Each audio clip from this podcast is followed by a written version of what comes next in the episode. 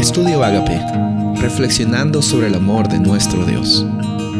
El título de hoy es Un sacerdote eficiente, Hebreos 7:11. Si pues la perfección fuera por el sacerdocio levítico, ¿qué necesidad habría aún de que se levantase otro sacerdote según la orden de Melquisedec, que no fuese llamado según el orden de Aarón?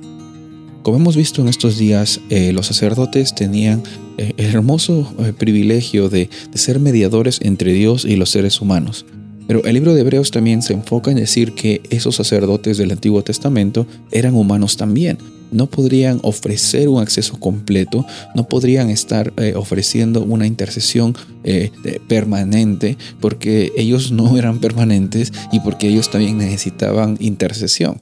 Entonces, eh, eh, es bueno saber que en el Antiguo Testamento Dios se preocupó por el pueblo, por, su, por el pueblo de Israel, por, por, el pacto que él tenía con Abraham y, les mostró que en un futuro iba a venir un sacerdote rey que iba a venir con otro, otra investidura que iba a hacer una vez y para siempre ese sacrificio. No iba a haber eh, necesidad de sacrificar animal en animales en cada momento, eh, era eh, más que nada el Antiguo Testamento, el propósito que tenía eh, el sistema de los sacerdotes y el tabernáculo era mostrar y señalar que realmente iba a venir el ministerio de Jesús como el perfecto y permanente propósito en el plan que Dios tiene para ti y para mí.